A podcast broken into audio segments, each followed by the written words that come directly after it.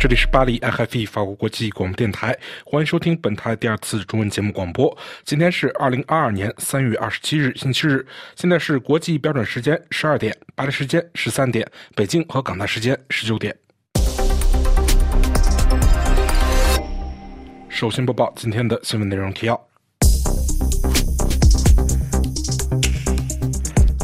拜登、普京亲乌战略失败，不应继续执政。拜登在讲话中称，普京不能继续执政。白宫澄清说，这不是呼吁更更替政权，减少对俄罗斯依赖。美国将向欧盟增加供应天然气。德国媒体，美国的液化气是欧盟能源新前景。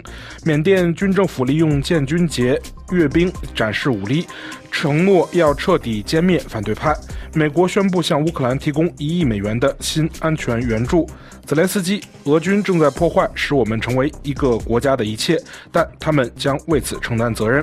岸田文雄在日本防卫大学毕业式上称，不允许改变东亚现状。日外相林方正称，将支援非洲摆脱债务陷阱。韩后任总统尹锡悦下月将派团访美，探讨双边政策。美英及欧盟等二十国外长就缅甸军人节发表联合声明。菲律宾指中国海警船在黄岩岛附近逼近菲方船只。三二幺东航飞行事故客机第二个黑匣子已经找到。听众朋友们好，我是福林，下面请听今今天新闻节目的详细内容。拜登、普京亲乌战略失败，不应继续执政。请听我台记者安德烈为您带来的介绍。美国总统拜登在波兰首都华沙王宫发表演讲时，非常严厉地表示，普京发动的对俄战争战略上已完全失败。看在上帝的份上，这个人不能继续执政。白宫随后澄清说，拜登总统并非要求俄罗斯政权更迭，而是认为普京不能被允许在他的邻国或区域内行使权力。在当晚发表抨击克里姆林宫主人的言论之前，拜登直指普京是屠夫，他的军队犯下了屠杀乌克兰人民的罪行。在华沙王宫，拜登直接向俄罗斯人喊话：“俄罗斯人民不是敌人。”他说：“如果你们能听到我的话，请允许我说一句：你们俄罗斯人民不是我们的敌人。”我拒绝相信你们会赞成杀害无辜的儿童和老人，也拒绝相信你们会接受医院、学校、产房遭到俄罗斯导弹和炸弹的轰击。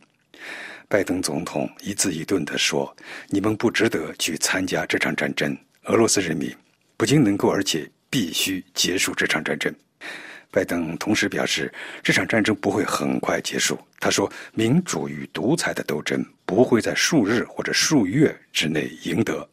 面对一场长期的战斗，我们必须武装起来。”拜登重申：“我们始终站在乌克兰一边。美国并不希望进入这场战争，与俄罗斯打仗。但是他警告莫斯科：你们休想进入北约领土一厘米。”拜登宣布，这场战争对俄罗斯而言已经是一个战略失败。拜登的讲话受到满座的热烈鼓掌。随后，拜登立即前往机场，应在夜间返回华盛顿。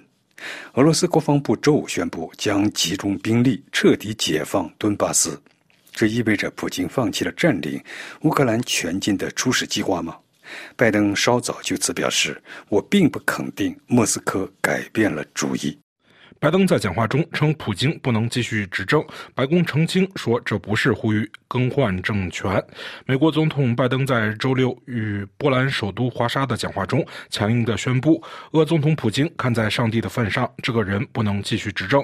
但白宫事后澄清说，拜登这不是在呼吁俄罗斯出现政权更替。拜登在当天的讲话最后说道。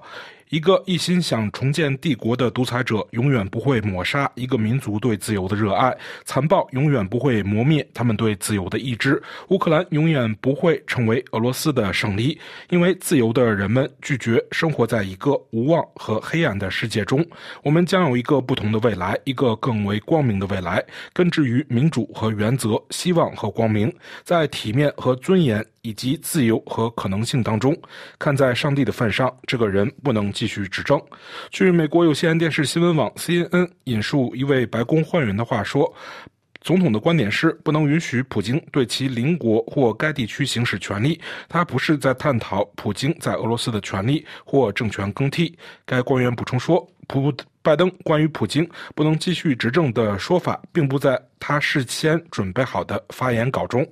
美国官员此前曾表示，将普京赶下台并不是他们的目标。美国国务卿布林肯本月早些时候表示，对我们来说，这不是关于政权更替。俄罗斯人民必须决定他们想要谁来领导他们。减少对俄罗斯的依赖，美国将向欧盟增加供应天然气。请听我台驻旧金山特约记者王山为您带来的介绍。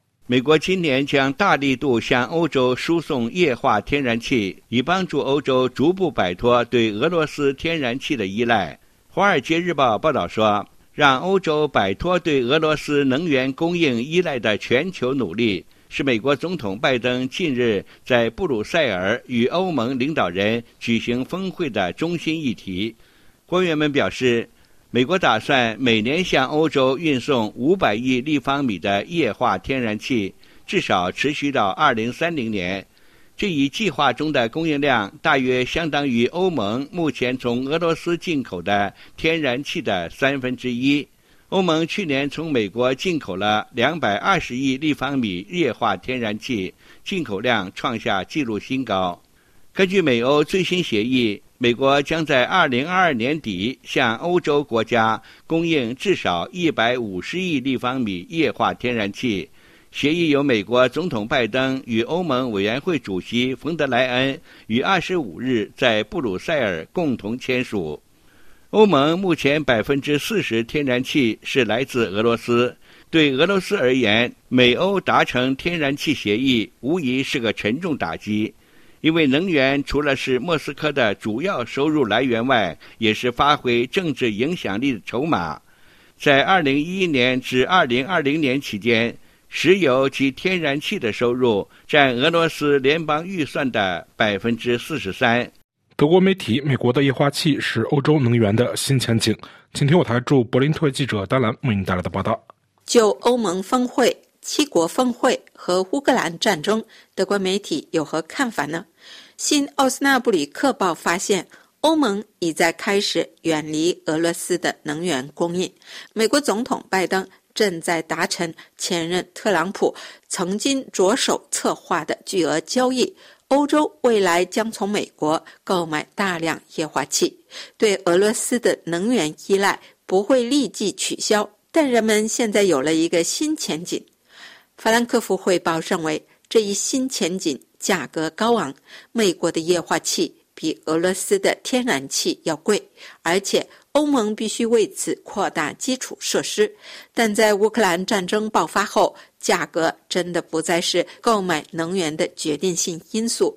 欧盟采取下一步行动，并迅速减少对化石燃料的消耗，因此更为重要。德国《世界报》认为。中国和俄罗斯数周前几乎不引人注目的发表了他们对新世界秩序的共同愿景：加强抵抗北约的合作，在台湾问题上团结一致。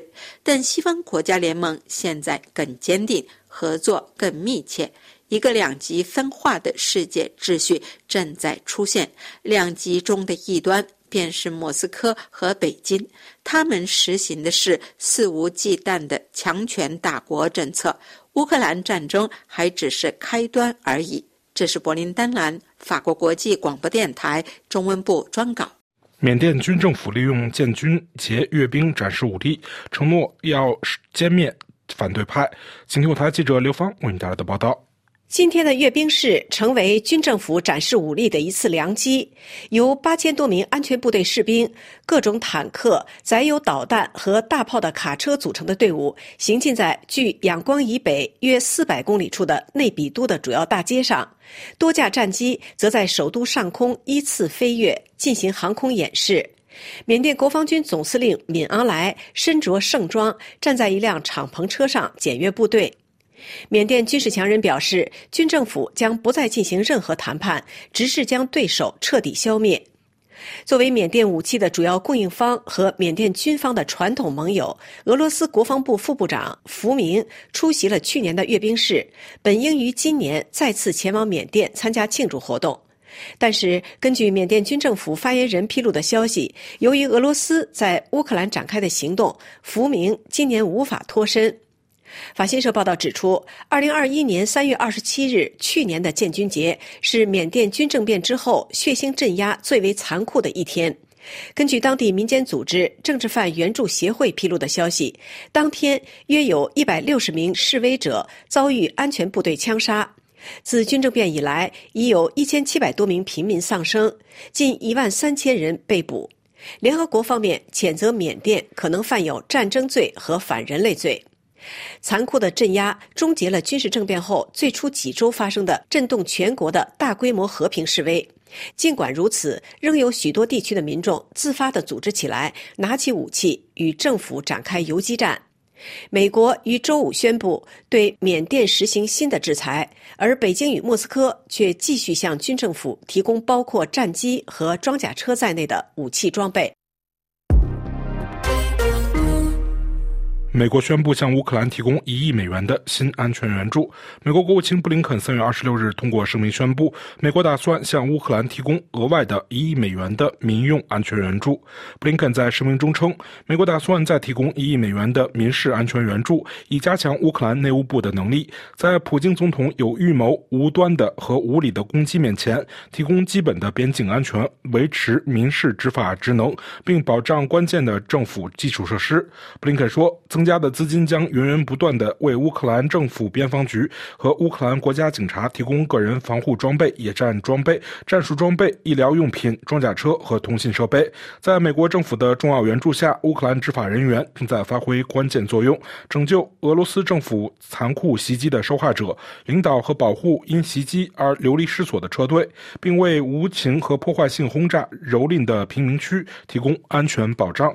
布林肯说：“美国继续与支持乌克兰。”人民和政府的国际社会站在一起，因为他们正在捍卫他们自己的民主和国家。我们继续督促普京结束暴力，控制他的部队，包括那些犯下战争罪行的人，并选择和平与外交道路。我们致力于利用一切可用的工具，包括刑事起诉、追究战争罪行和其他暴行的责任。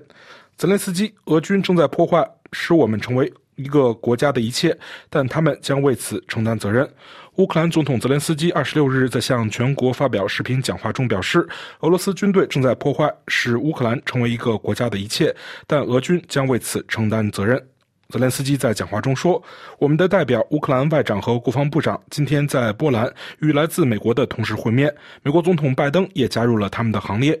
正如我被告知的那样，谈判特别涉及我提到的这些重大利益，涉及到在这种乒乓运动继续进行时，我们真正需要的东西：谁应该给我们飞机和其他保护工具，以及如何提供这些装备。乌克兰不能用猎枪、机枪击落俄罗斯的导弹，这些东西的供应量太。”大，而没有足够数量的坦克、其他装甲车，当然还有战斗机，就不能解除对马里乌波尔的封锁。所有乌克兰的保卫者都知道这一点，所以马里乌波尔的保卫者都对此明白。成千上万的人也都知道这一点。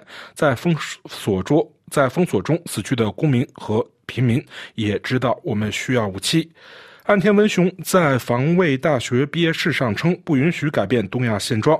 日本首相岸田文雄二十七日在日本防卫大学毕业仪式上发表讲话，提及乌俄罗斯入侵乌克兰，并称绝不允许在印太地区，尤其是在东亚凭借实力单方面改变现状。他还指出，随着事态发展，世界和我国或将迎来战后最大的危机。日外相林方正称将支援非洲摆脱债务陷阱。韩后任总统尹锡悦下月将派代表团赴美探讨双边政策。自首尔方面消息，韩国后任总统发言人金恩惠二十七日在书面简报中表示，后任总统尹锡悦决定将于下月向美国派遣代表团，与美方就两国关切的广泛议议题交换意见。美英及欧盟等二十国外长就缅甸军人节发表联合声明。菲律宾指中国海警船在黄岩岛附近逼近菲方船只。听众朋友们，今天新闻节目的详细内容播送完了。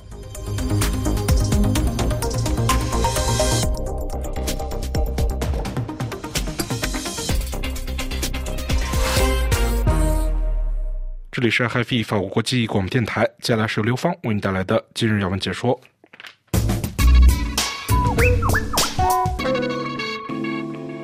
各位听众，美国总统拜登结束了对波兰展开的为期两天的访问。周六，拜登在华沙会晤了波兰总统杜达等官员，并发表讲话，猛烈地抨击了俄罗斯总统普京入侵乌克兰的军事行动。拜登认为，普京入侵乌克兰是莫斯科的战略失败，普京不能再继续执政。拜登甚至称普京为屠夫，这是继美国总统称普京为战争罪犯之后，给俄罗斯总统的又一次定性。但在美国总统发表相关言论后，白宫方面立即做出缓和的表述。美国总统本次到访波兰是为了表明对波兰的支持。作为北约的成员国之一，波兰东部地区与乌克兰接壤。周六，拜登在波兰首都华沙皇家城堡就乌克兰危机发表演说，指控俄罗斯总统普京在国内外扼杀民主，是个独裁者。拜登指出，乌克兰危机是一场民主对决专制、自由对决压迫的斗争，不会在短时期内结束，必须为未来的长期战斗做好准备。拜登认为，普京入侵乌克兰是莫斯科的战略失败。美国总统同时警告普京别想动北约一分一毫，并对俄罗斯人温情喊话，称俄罗斯人民不是我们的敌人。拜登还强调，派驻欧洲的美军不是为了要和俄军冲突，而是为了保卫北约盟国。此前，美国总统还表示，俄罗斯总统普京是该国军队在乌克兰犯下罪行的屠夫。此一表述立即引发莫斯科的反响。克里姆林宫发言人佩斯科夫呼吁美国总统在讲话中保持深思熟虑。这位发言人还表示，每一次类似的人身攻击都会缩小与现任美国政府恢复双边关系的机会。白宫方面则出面澄清，表示拜登总统的意思并不是寻求俄罗斯政权更迭，而是指普京对俄罗斯邻国的影响。拜登在周六的讲话中还对俄罗斯在乌克兰的真实意图提出质疑。乌克兰危机爆发一个多月后，俄罗斯司令部周五出人意料地宣布，俄军将从现在起集中全力瞄准主要目标，彻底解放顿巴斯。对此，美国总统表示，他并不认为俄罗斯改变了初衷。路透社则认为，这是乌克兰军队二十四日在首都基辅郊区成功逼退俄军后，俄罗斯缩减军事野心的信号。周六，就在美国总统抵达靠近乌克兰东部边境的波兰城市之际，乌克兰西部城市利沃夫遭到俄军火箭弹袭击。俄军对该市的燃料库发动一系列袭击，造成五人受伤。自俄乌战争爆发后，乌克兰便将大部分政府机关迁往利沃夫，大多数欧美国家的领事机构也搬迁到这座城市。至昨天为止，利沃夫相对较少受到俄军炮火影响。利沃夫拥有人口七十多万，距波兰边境仅六十公里。该市市长在记者会上表示，俄军本次攻击行动是在向正在波兰访问的美国总统拜登示威。从军事层面看，根据乌克兰军队周日凌晨发布的最新公报，乌克兰部队士兵在顿巴斯、顿涅茨克和卢甘斯克地区击退了七次敌人的袭击，并摧毁八辆俄罗斯坦克。与此同时，基辅还宣布，俄罗斯第七名高级军官在乌克兰丧生。迄今为止，俄罗斯已确认两名高级军官死亡，其中包括曾在叙利亚屡立战功的俄军第四十一集团军副司令安德烈·苏霍维茨基将军。另据西方官员披露，俄罗斯一名将军因俄军遭受重大损失而被克里姆林宫免职。此外，美国总统拜登还在华沙会见了乌克兰外交部长与国防部长，美国国务卿也出席了会晤。美国方面表示，将向乌克兰提供一亿美元的民事安全援助，用以确保必要的边境安全，维持民事执法职能，并保护关键的政府基础设施。周六，英国外交大臣特拉斯表示，如果俄罗斯同意全面停火并撤军，英国将撤除对其实施的制裁措施。此前，美国国务卿布林肯也曾做出类似表述。布林肯指出，对俄制裁并非永久性措施，如果莫斯科改变态度，制裁将会得到解除。各位听众，以上是本台今天的要闻解说节目，由刘芳主持，感谢收听。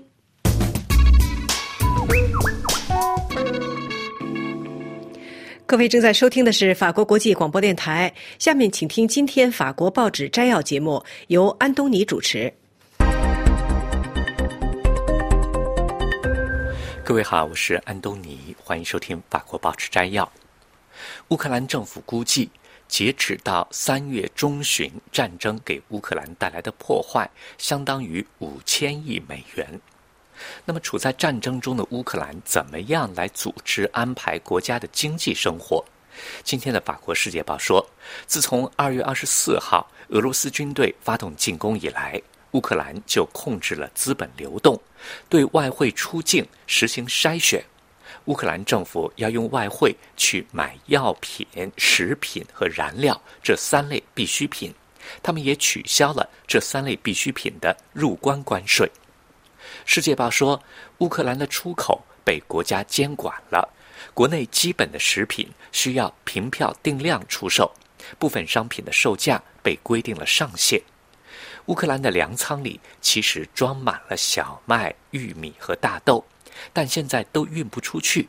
在正常情况下，乌克兰百分之九十五的农产品要通过黑海或者亚速海的港口往外运，但是对一个被包围和封锁的国家来讲，各个港口要么被摧毁了，要么瘫痪了。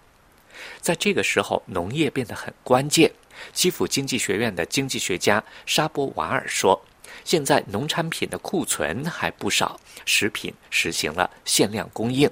所以，虽然乌克兰几个被包围的城市没有能够补充食品，或者难以补充食品，但是食品安全还没有受到威胁。乌克兰有近十万人被俄罗斯的炸弹困在东南部的马利波，那里缺水、缺粮也缺药。”联合国发展署在乌克兰的副主管福安利说：“能得到麦子是很重要，但是把麦子加工成面粉的工厂没有被摧毁，这也很重要。”在联合国发展署的帮助下，乌克兰政府现在把土地借给背井离乡的农民们，到乌克兰西部去耕种。法国一家即时经济数据分析公司 Gangube Technology 表示。目前正在发生重大战斗的东部地区，像哈尔科夫或者黑海盆地，以及赫尔松或者扎波罗热等州，是乌克兰最重要的小麦的产地。而乌克兰农业部长表示，2022年乌克兰的春季播种量将比2021年少两倍。乌克兰现在想要尽可能避免的是经济崩盘。所以选择异地建厂。基辅经济学院的经济学家沙波瓦尔说：“一部分受战争影响的生产系统可以在乌克兰西部重建，因为那边遭到的破坏小一点儿。当然，这还要看战争会持续多久，战争的规模有多大。乌克兰的生产也要按计划来组织安排。”过去几个星期，俄罗斯的炸弹对准了乌克兰的战略生产设施，像钢铁厂和燃料库。乌克兰国防部长三月初对乌克兰人说：“如果你们被迫撤离，现在人在哪里就在哪里找工作。”现在乌克兰人最担心的是缺乏燃料。乌克兰农业部的一位代表在三月中旬表示。我们的燃料只够下一次农业收成百分之二十的燃料需求。从技术上讲，我们不能再通过铁路运输任何东西，但还可以通过公路运货。可是，在卡车短缺和运输成本之间，这种可能性仍然非常有限。今天的《世界报》还谈到了乌克兰的信息业。信息业在战前占乌克兰年国内生产总值的百分之四，现在乌克兰百分之十的人口已经逃到国外，可是二十五万信息业工程师仍然在坚持工作，他们用自己的方式来帮助政府打仗，帮助乌克兰政府避免受到网络攻击。世界报举了一个例子，有一家叫 Viseven 的乌克兰信息业公司。一共有六百名员工。几个星期之内，一百四十人已经出国了，两百六十人转移到乌克兰其他地方。但是，公司和他们医药业的客户的视讯会议仍然在举行，虽然有的时候会因为炸弹的警报而中断。这家公司的董事长说：“公司先是在乌克兰东部的 t e r n o b y l 之后在波兰建了办公室，他们在当地租了旅馆的房间来安排员工和家人。”无论在德国、法国还是土耳其，只要是公司有业务的地方，就有一名员工负责接待从乌克兰逃过去的其他员工。法国《世界报》说，在乌克兰重新组织经济生活的过程当中，乌克兰政府起了关键作用。他们不但要安排生产、重新组织物流，还要确保企业能够活下去，要给老百姓经济补贴。乌克兰政府把企业税降到百分之二，另外给中小企业提供低利率的贷款，这样农民们就可以借钱。另外，乌克兰政府也为在战争中失去工作的五十万乌克兰人每人提供两百欧元的补助。好了，各位，以上听到的是法国报纸摘要，由安东尼编辑主持，感谢收听。各位正在收听的是法国国际广播电台。下面请听本台特约记者专题报道。听众朋友，俄乌战争持续引人关注，许多国家仍然深陷新冠病毒的泥沼。然而，中美之间的战略竞争丝毫未受影响。泰国专家观察认为，为了争夺世界第一大经济体的宝座，中美正在激烈争夺国际市场份额，随之在全球范围内展开的政治。军事、经济领域关系重组和竞争，亟待所有相关国家及时进行调整与适应。亚洲和平与和解委员会主席、博鳌亚洲论坛成员苏拉吉教授本月初在泰国记者协会成立六十七周年演讲时指出，中国内外经济的发展不仅给自身带来挑战，伴随着中国与其他国家在政治、军事、经济领域的关系重组和竞争，这些足以撼动世界的举动。势必让美国以及西方盟国感到担忧。可以说，包括泰国在内的所有国家都应该去调整、适应这一形式性的变化。一度担任泰国前副总理、前财政部长和外交部长的苏拉吉教授表示，尽管仍然受到新冠疫情的困扰，但中国的内外双循环经济、自主打造生产供应链，包括珍珠链战略、泛北部湾经济合作战略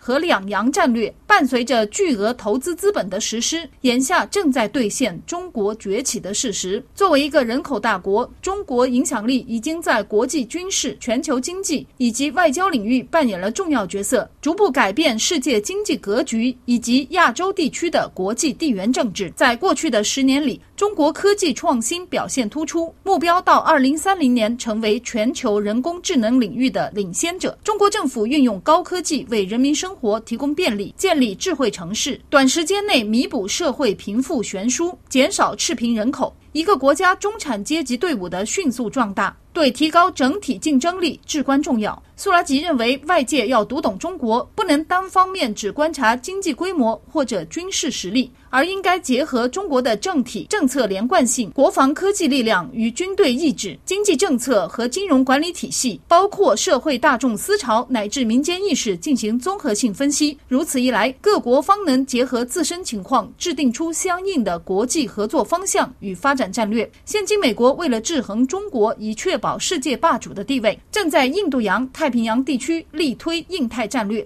尽管未能阻止中国与非洲、亚洲、中东和东盟国家加深更多经济联系，但美国依旧在中国与欧洲的合作中具有关键性的影响作用。欧洲经济此时正受到俄乌战争的拖累，一旦处理不慎，或将长期深陷泥沼。当前东亚地区安全局势不容乐观。综合泰国媒体观察报道，北韩连续试射飞弹，成功引起了国际舆论关注。最新当选的南韩总统尚未就任，就压力倍增，不得不在中美之间努力斡旋，寻求朝鲜半岛的稳定。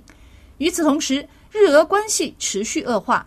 继二十一号俄罗斯宣布中断日俄和平条约谈判后，日本二十四号在七国工业集团会议上宣布将对俄罗斯追加制裁措施。二十五号，俄罗斯在日俄存在争议的南千岛群岛附近举行规模逾三千人的军事演习。评论称，俄罗斯选择于敏感时间且在争议地带举行军事演习，旨在威慑跟美国、英国、澳大利亚结盟的东亚国家日本。此外，美国针对印太地缘政治的布局，促使该地区国与国之间的关系演变得愈发微妙。此前，东盟轮值国主席柬埔寨领导人洪森宣布确认，东盟领导人无法按照美国预定的时间出席东盟美国峰会。华盛顿随后宣布该会议无限期推延。同一期间，新加坡领导人李显龙自三月二十六号到四月二号期间对美国展开为期八天的访问，行程安排将与美国总统拜登以及其他主要内阁成员会面。志在持续促进新加坡与美国在多领域的密切合作。评论表示，过去以来，新加坡和美国高层互动频繁。李显龙此行成为拜登任期内首访华盛顿的东盟领导人。值得注意的是。当前南亚地区的安全与稳定尤其受到各方重视。根据印度媒体报道，中国外交部长王毅周五访问新德里，并跟印度外交部长苏杰生会面，双方探讨边境局势、双边关系以及俄乌局势问题。泰国媒体报道称，中印外长一致认为，保持军事和外交沟通顺畅，有利于稳定地区局势。中印两国自二零二零年五月爆发边境冲突以来，双边关系急剧降温。有媒体评论称，王毅此行或是为印度总理莫迪出席第十四次金砖国家领导人会晤铺路。金砖国家峰会包括巴西、俄罗斯、印度、南非和中国。中国作为本年度轮值国，将主办第十四次金砖领导人峰会。半谷江峰，法国国际广播电台中文部撰稿。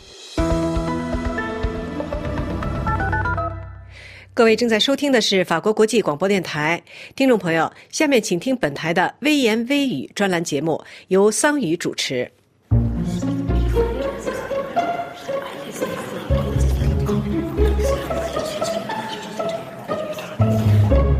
各位听众，大家好。本周，中国抗疫模范城市上海终于也发生了医院急诊关停、病人因未能获得及时救治而死亡的惨剧。三月二十三号夜里，上海市东方医院护士周胜妮突发哮喘，就近前往自己工作的医院救助，但因疫情中该院急诊关停，周护士前往近十公里外浦东唯一有急诊的仁济医院救治，最终因耽误太久并发身亡。终年四十九岁。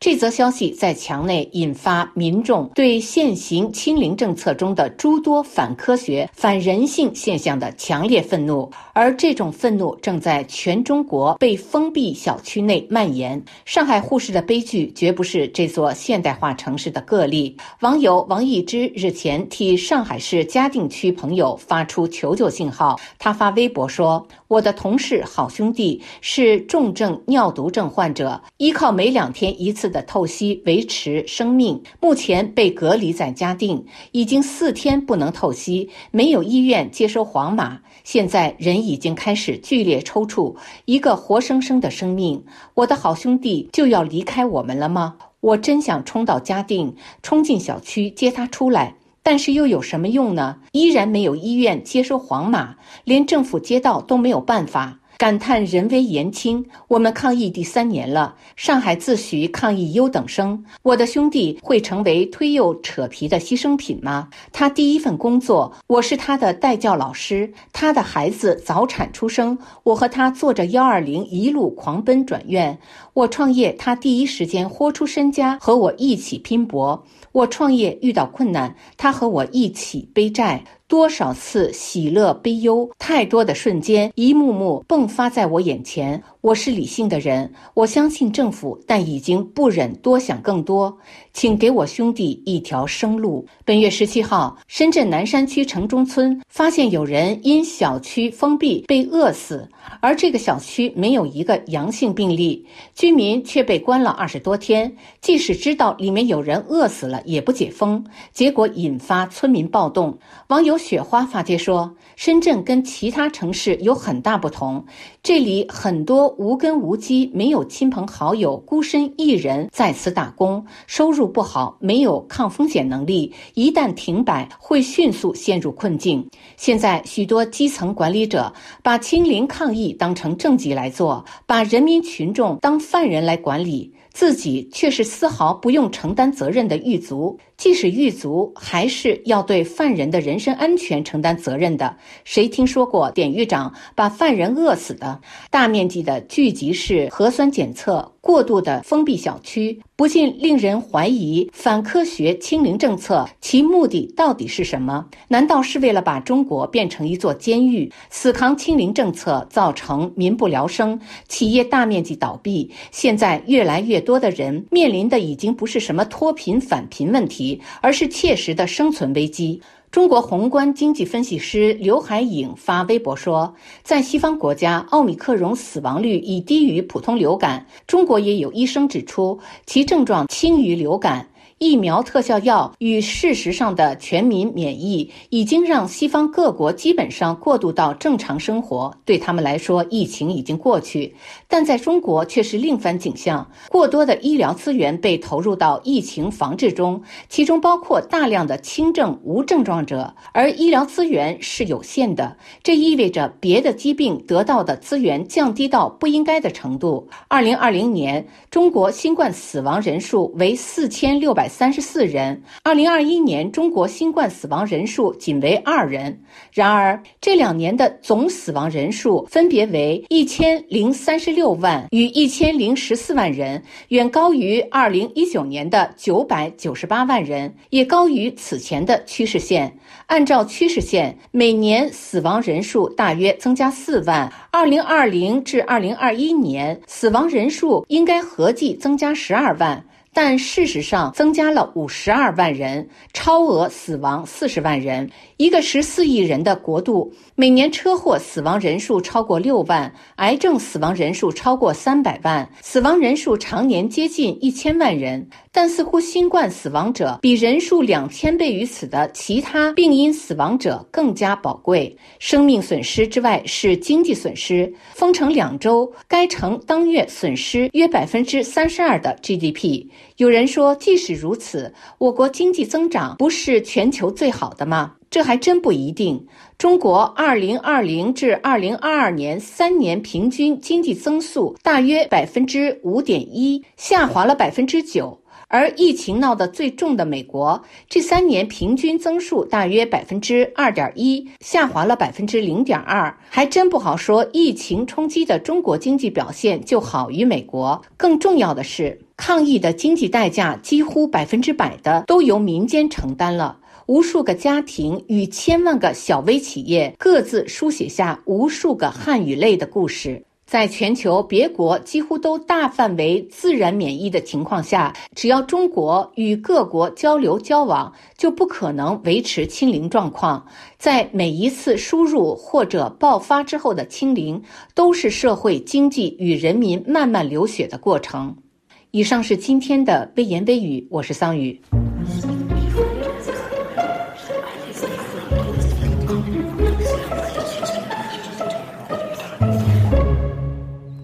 这里是法国国际广播电台，下面请听本台的欧洲思想文化长廊专栏节目。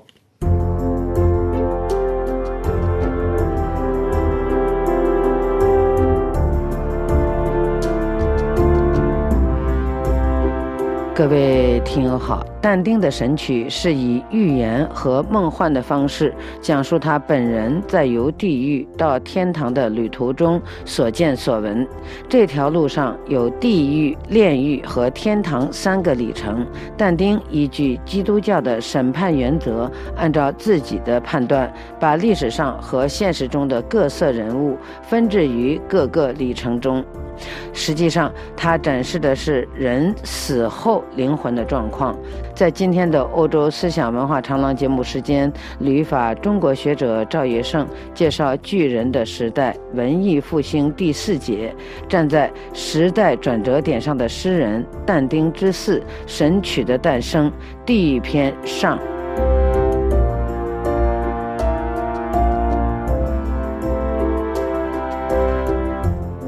赵先生您好，您好，赵先生。前一阵在联合国关于俄国入侵乌克兰的辩论中，乌克兰驻联合国大使怒斥俄国大使说：“侵略者不用去炼狱，直接下地狱吧。”这话和但丁的《神曲》中地狱、炼狱的划分有没有什么关系？当然有关系了，因为从天主教的教义看，炼狱它不是一个地方、一个位置。它是一个洗尽罪恶的过程，是但丁在《神曲》中呢，把炼狱描写成一座高山，让那些有罪但仍可救赎的灵魂居住在这里呢，忏悔洗罪。从乌克兰大使的话中可以看出，他认为俄国的侵略是不赦之罪，根本无可救赎，直接下地狱，永受惩罚。这个斥责是相当有力的，那么听友们就由此可以看出啊，但丁的《神曲》在欧洲文化中的地位。有关炼狱，我们后面讲。今天我们先谈他的地狱篇。一般人想象中的地狱，那会是一个阴森恐怖、充满痛苦的地方，是一个浑浑沌沌、暗无天日之地。可是但丁描绘的地狱却不是这个样子。它像一座层次分明的建筑物，有许多楼层，它就位于耶路撒冷城的地下。我们可以把这个地狱的铺面图想象成一个巨大的漏斗，它一共有九层，有的层呢又分成不同的环。第八层是一个收容各种罪人的大口袋，称之为恶囊。但丁呢，专门画出第一层，给那些在基督教诞生之前的伟人和英雄居住。这些人自己并没有罪行，只是没有接受基督教的洗礼，所以不能上天堂。听友们请记住啊，但丁在《神曲》中进行的是一种道德审判，但这个审判呢，是通过一个个的人物的行为来体现。这些人物有历史人物，也有现实存在于意大利的人物。但丁刻画这些人物，让他们一个个上台表演，用他们自己的行为来表明但丁自己的批判标准。这是不是说这些人物都是有寓意的？对极了。但丁自己说呀：“我这部作品的意义不是简单的，反而可以说是多义的。”第一种意义是照文字上的意义，第二种意义是照文字所表示的事物的意义。他的意思是说，一句话照字面理解是一个意思，但从字面所指的事物上看，它就有另一个意义。我们把这种意义呢称为隐喻，说白了呢就是话中有话。让我们看但丁自己举的例子啊，他说。以色列出了埃及，雅各家离开说一言之民。那时犹太是主的圣所，以色列是他的领土。这话呢是出自旧约诗篇。那么但丁随后他就解释说：如果你只看字义，这句话对我们说的是在摩西时代以色列的儿女离开埃及；如果看他的讽喻的意义呢？他说的是基督为我们赎罪。如果看他的道德意义，他说的是灵魂从罪恶的哀伤悲惨中转入蒙恩的状态。如果看他的神秘意义，他说的是神圣的灵魂摆脱尘区的奴役而获得永光的自由。那么，请听友们注意啊，但丁在这里就给这一句话就有四重理解：字面的意义、喻讽的意义。道德的意义，神秘的意义。然后但丁给了一个结论，说这一切一般的可以称作讽喻的或预言的，因为它和字义的和历史的意义有不同。我们抓住但丁自己这个创作的思路，才能明白《神曲》这部伟大的诗篇。你这样一解释，我们就明白了但丁《神曲》中那些预言式的诗行。对，咱们就是顺着这个思路来理解《神曲》。好，我们现在就跟着但丁呢，踏入地狱之途。但丁开篇就吟诵道：“在人生的中途。”我发现自己已经迷失了正路，走进一座幽暗的森林。这句诗点明呢，他在中年的时候陷入了痛苦的迷途。幽暗的森林呢，就是指他的女神贝亚特丽斯已经死去，而现实的意大利一片混乱，教皇们贪婪腐化，公爵们你争我夺，社会完全背离神的教诲，道德败坏。随后呢，他就在这个森林中是艰难跋涉，迎面就碰到三只凶兽挡路，一只呢是毛皮斑斓的豹子，一只呢是凶猛的狮子，再一只呢是精瘦的母狼。这三只兽的形象呢，被但丁拿来代表三种恶：豹子代表肉欲，狮子代表傲慢，母狼代表贪婪。正当这三只野兽挡住了他行走的路时呢，他突然看到了一个人，他就是古罗马最伟大的诗人维吉尔，史诗《埃涅阿斯》的作者。于是但丁就吟诵道：“你就是维吉尔，就是那涌出滔滔不绝的语言洪流的源泉吗？你是我的老师。”我的权威只是从你那里我才学来了使我成名的优美风格。听友们要记住啊，今后但丁在地狱、炼狱中的游历，均由这位大诗人引领，直到天国才换成贝亚特里斯。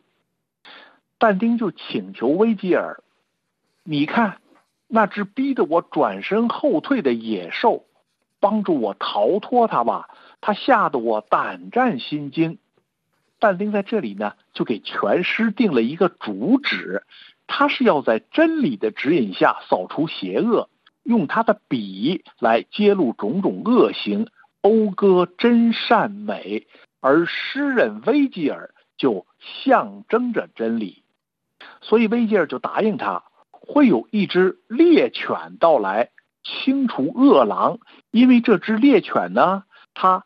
不以土地，也不以金钱，而以智慧、爱和美德为食。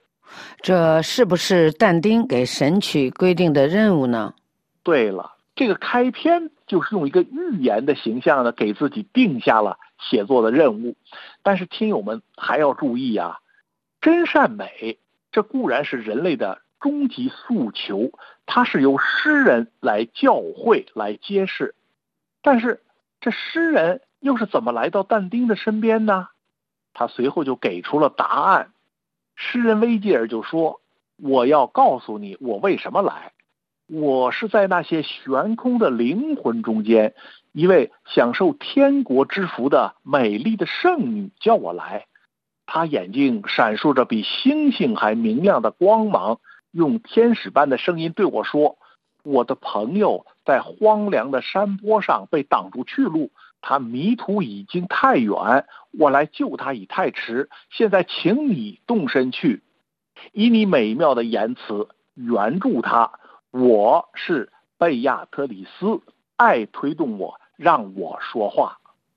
这就表明，在但丁的心中，真善美的追求是以爱为动力的。这就是人文主义的中心议题。那么，在当今的世界上，有多少的不公、疯狂、贪婪、狂妄、愚昧在横行？人们因为这些恶行呢而无端受苦。在文艺复兴时代兴起的人文主义，就是针对人类社会的这种种邪恶而发言。他们谈正义、真理。但丁更是把爱放在人类终极价值的首位，他相信有爱才有人类的未来，这才是我们应该牢记的。那些挑起战争的狂人，那些为战争叫好的蛆虫，正是但丁在《神曲》中描绘的野兽。他们将在地狱中经受惩罚，而永不能超生。好，咱们今天先谈到这儿。好的，那就谢谢赵业胜，谢谢。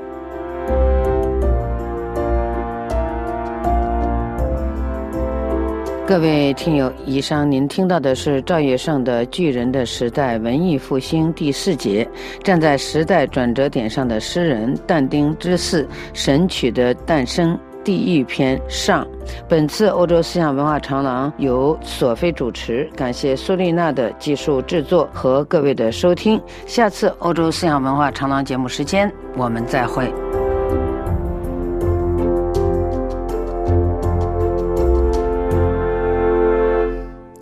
这里是法国国际广播电台，下面是本台的法语教学节目时间，请听《Les voisins du douze bis》第一课。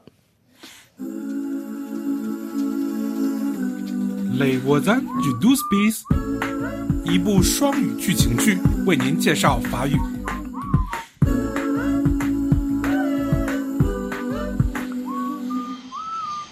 Épisode 1 Une arrivée mouvementée.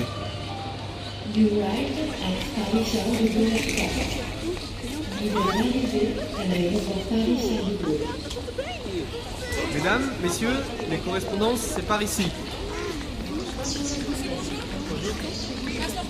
Avancez au guichet, s'il vous plaît. Personne suivante. Personne suivante, s'il vous plaît. Ah Bonjour. Bonjour. Passeport, s'il vous plaît. Hu Zhao. Vous êtes madame euh, Madame Wang. Qu'est-ce que vous venez faire en France?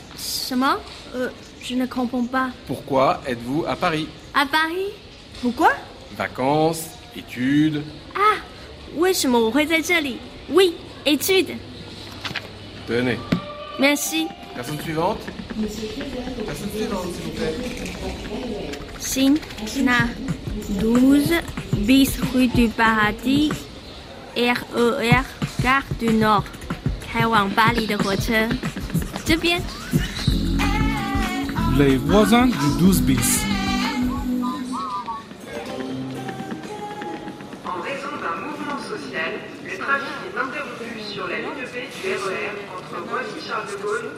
encore la grève Oh, ils ont choisi leur jour. Hein. Il n'y a pas de train, messieurs, dames, pour Paris. Ne restez pas là. Et comment faire pour entrer hein Excusez-moi, monsieur. Le RR C'est la grève, il n'y a pas de train aujourd'hui. Je ne comprends pas. Euh, vous pouvez répéter, s'il vous plaît C'est la grève. Il n'y a pas de train, pas de RER. Désolé, madame. Mais RER, quoi dire? Mais qu'est-ce qui se passe? Pourquoi il n'y a pas de RER En raison d'un mouvement social, le trafic est interrompu sur Oui. la ligne B du RER 喂，罗莎女士。是。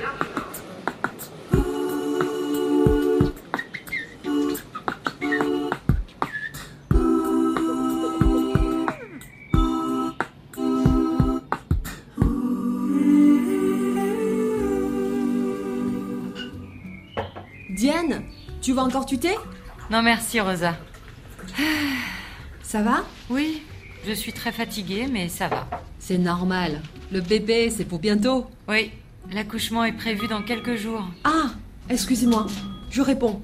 C'est sûrement Billy, l'ami de ma fille et Sarah. Oui, je t'en prie. Oui 喂，罗莎女士，是你是莎拉的母亲吗？是是的，您好，我是碧丽，莎拉的朋友。是 Billy，你到了。是，我现在在戴高乐机场。 Allez allez aéroport。 那你去乘坐 RR 快铁吗？嗯，没有 Ok, RER 快 je te laisse. 怎么会？你说什么他们说 c'est la grève。？La grève？哦，我的小可怜，RR 快铁今天罢工。什么？你真倒霉。嗯，那我怎么办？别担心，我让齐瑞克去接你，他是开计程车的。计程车司机？对，他是我邻居，我马上给他打电话。好啊，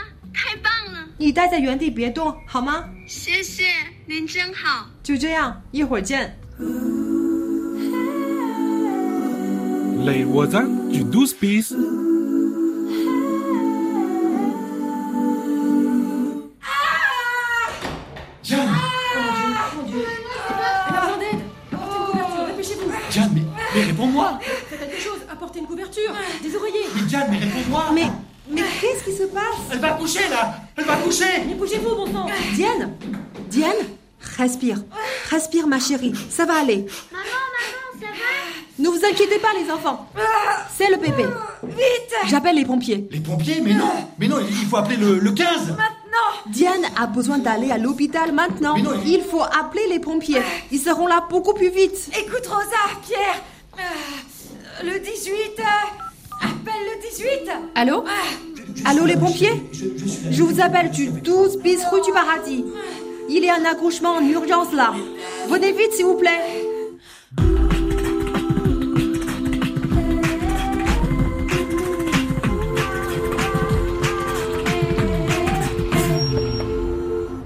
Et voilà, on est arrivé au 12 bis, chez Rosa. Merci, Zirek. Laissez passer, laissez passer, s'il vous plaît. Mais qu'est-ce qui se passe ici? Restons calmes Restons calmes hein Dépêchez-vous, les gars, dépêchez-vous Elle va accoucher dans la rue Madame, comment vous appelez-vous? Diane Diane, je suis pompier, on va à l'hôpital, tout va bien. je, je suis là, ma chérie. Je, je suis là, ne t'inquiète pas, je suis avec toi.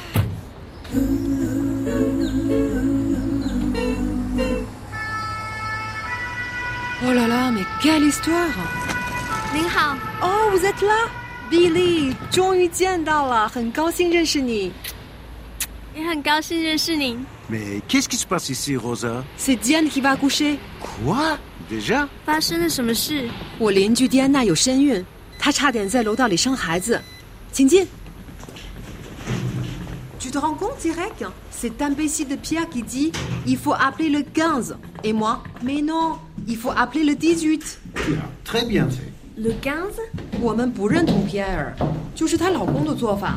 他真是个蠢货，他想呼叫 le 15 le 三女，就是救护车。幸亏我打了 le 18消防队。呃，消防队去接孕妇生产。当然，在我们这儿，消防队也会出勤医疗急救， 他们通常比救护车快多了。啊，好吧，我明白了。幸好一切顺利。Direct, combien je te dois pour le taxi Allez, c'est cadeau. Oh. Ça m'a fait plaisir de dépanner Billy. Merci。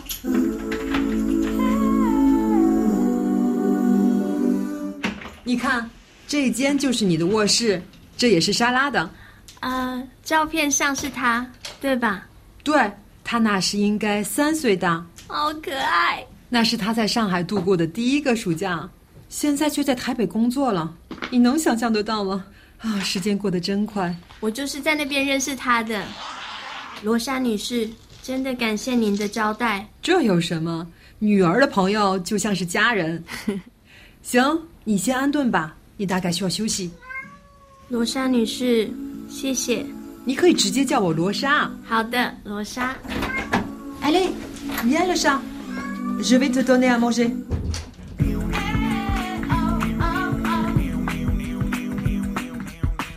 雷沃赞与 d o s b i s 是在法国文化部的支持下，由法广和法国教育国际中心共同制作。在 savoir.rfi.fr 的网站上，通过 Les voisins du douze bis 学习和教授法语。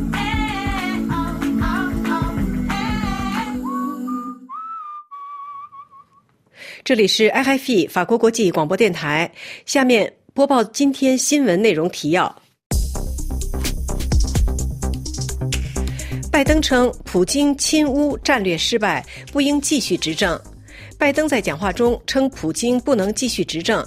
白宫澄清说，这不是呼吁更换政权。减，美国将向欧盟增加供应天然气，以减少欧盟对俄罗斯的依赖。俄国德国媒体认为，美国的液化气是欧洲能源新前景。缅甸军政府利用建军节阅兵展示武力，承诺要彻底歼灭反对派。美国宣布向乌克兰提供一亿美元的新安全援助。泽连斯基表示，俄军正在破坏使我们成为一个国家的一切，但他们将为此承担责任。岸田文雄在防卫大学毕业式上称，不允许改变东亚现状。日本外相林方正表示，将支援非洲摆脱债务陷阱。韩国后任总统尹一月下月派团赴美讨论双边政策。美英及欧盟等二十国外长就缅甸军人节发表联合声明。菲律宾指中国海警船在黄岩岛逼近菲方船舰。三二一东航飞行事故客机第二个黑匣子已经找到。